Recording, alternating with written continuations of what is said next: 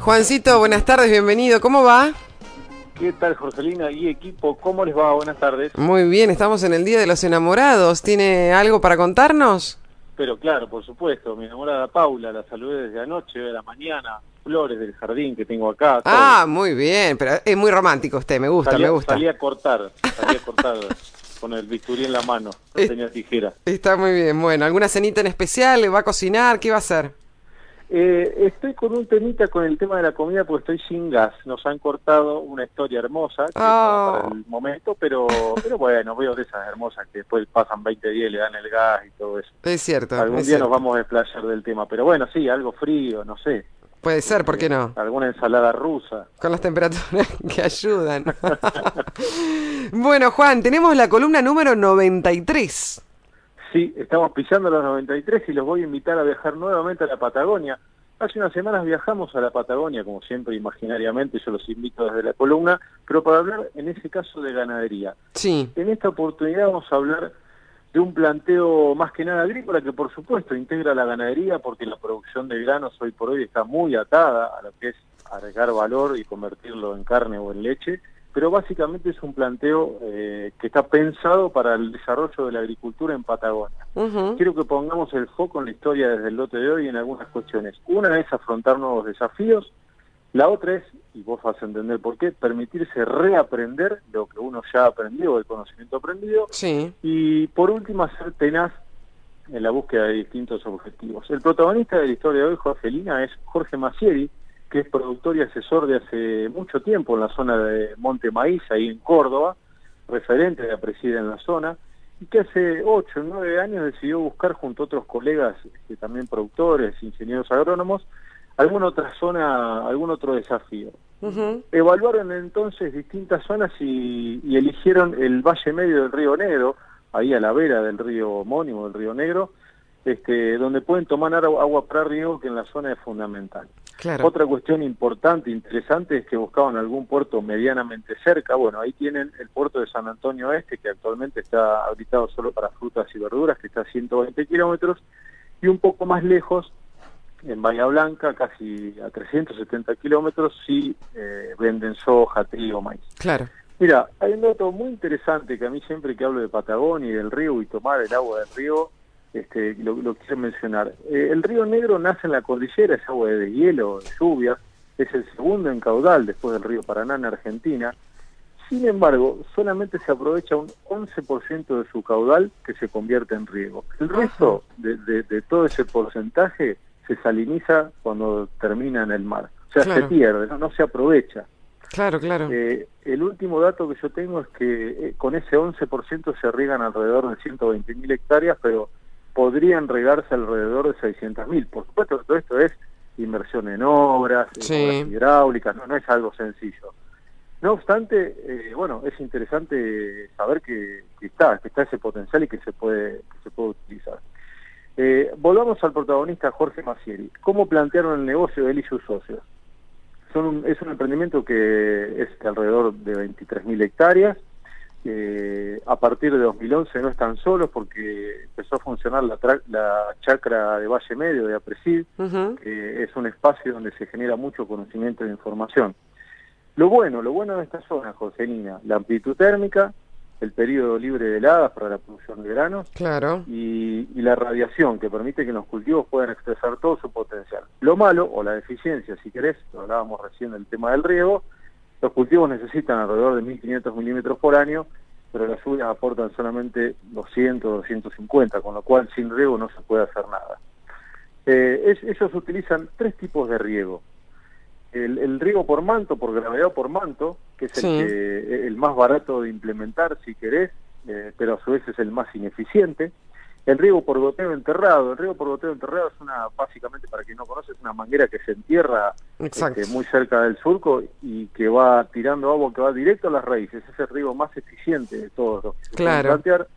De todos modos, sabés que ellos lo empezaron a probar y de hecho tienen hectáreas con este tipo de riego, pero el problema que han tenido es que son suelos muy compactos y, y no, no irradia bien la, el agua en, este tipo de riego, ni hacia arriba, ni hacia, los, ni hacia abajo, ni hacia los costados. Entonces, el, el riego que más re- mejor resultado les da, o el de más eficiencia para ellos, es el vil y conocido riego por pivot, que es el que más utilizan. Sí. Si querés, Jorgelina, lo escuchamos a continuación a Jorge Maciel, en parte de la charla que tuve con él, productor del sudeste cordobés, que está ahí en Patagonia, que cuenta cómo fue ese desafío inicial de hacer suelo, una de las principales cuestiones que se encontraron, ahí, muy cerquita de, de General Conesa, en Patagonia. Lo compartimos.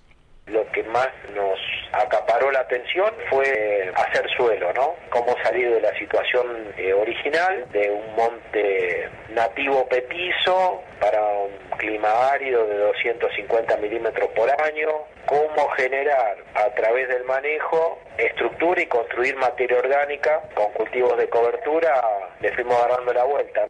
El balance es positivo, lo que pasa que a veces los procesos formadores de suelo son mucho más largos que lo que dura nuestra vida, ¿no? Entonces no te tenés que dejar invadir por la ansiedad. Hoy la demanda que tenemos es energía, porque nuestro proyecto se está haciendo a base de combustible, de gasoil, con lo que hace un milímetro caro. Por eso estamos ansiosos en que no se demore mucho la obra pública para rápidamente dar el paso hacia de desarrollo a expansión y esperemos ver hecho realidad lo que hoy es desarrollo, que vaya tomando escala y que con esa que es una comunidad hoy que depende de una ganadería de monte, de un poco de tomate, de un poco de cebolla, tenga oportunidades a partir de, la producción de materia seca convertida en más carne de vaca, más carne de cerdo, más carne de pollo, más, más, más, con mucho valor agregado en origen.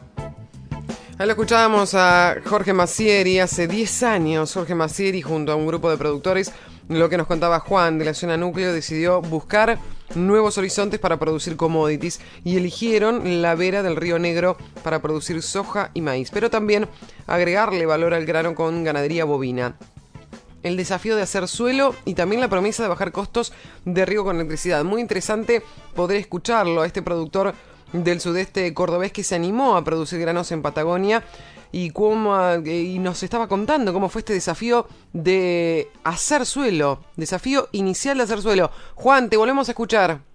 Sí, Jorgelina, una de las claves esas que se encontraron ellos, ellos pensaban como en cualquier otro lugar, como estaba acostumbrado Masir ahí en el sudeste cordobés, que el maíz era una de las claves por su extensión radicular para hacer suelo. Hacer suelo es hacerlo, aportar materia orgánica, que las raíces penetren mejor. Bueno, eh, cuando fueron ahí en Patagonia, algo que en el sudeste cordobés, de donde él venía y sus colegas, es muy bueno, que es la cobertura, la cobertura después de cosecha.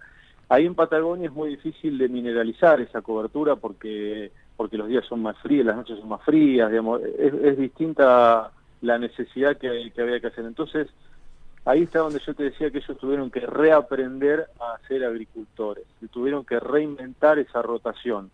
Entonces eh, apostaron a la bici, apostaron a la alfalfa, por supuesto que después también a la soja, al maíz y el trigo. Pero para llegar al maíz, que ellos pensaban que iba a ser el principal constructor de suelo, tuvieron que pasar primero, o tienen que pasar primero de una situación de suelo prístina, si querés, a después sí la bici y la alfalfa. como, como último dato, no sé cuánto tiempo nos queda, pero sí, estamos bien.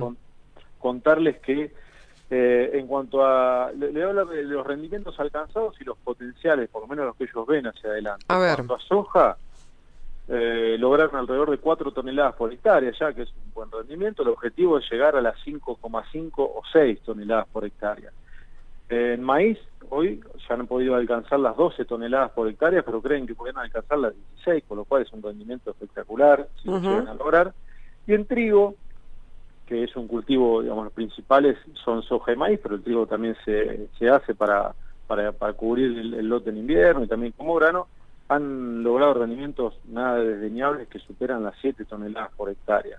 En algunas franjas incluso, esta última campaña, me decía Jorge Macieri, que han llegado a rinde de 10 toneladas por hectárea, lo cual es muy buena noticia. Sí, claro. Eh, como te decía, también tienen eh, la ganadería, la ganadería que hoy ocupa un rol secundario porque ellos fueron a hacer agricultura, pero eh, no, es nada desdeñable la posibilidad de esos granos que producen de maíz y también algo de soja, convertirlo en carne en, un, en una eh, situación geográfica en Patagonia que después les permite vender a un mercado patagónico que demanda muchísima carne y que tiene mucha necesidad. Claro, claro.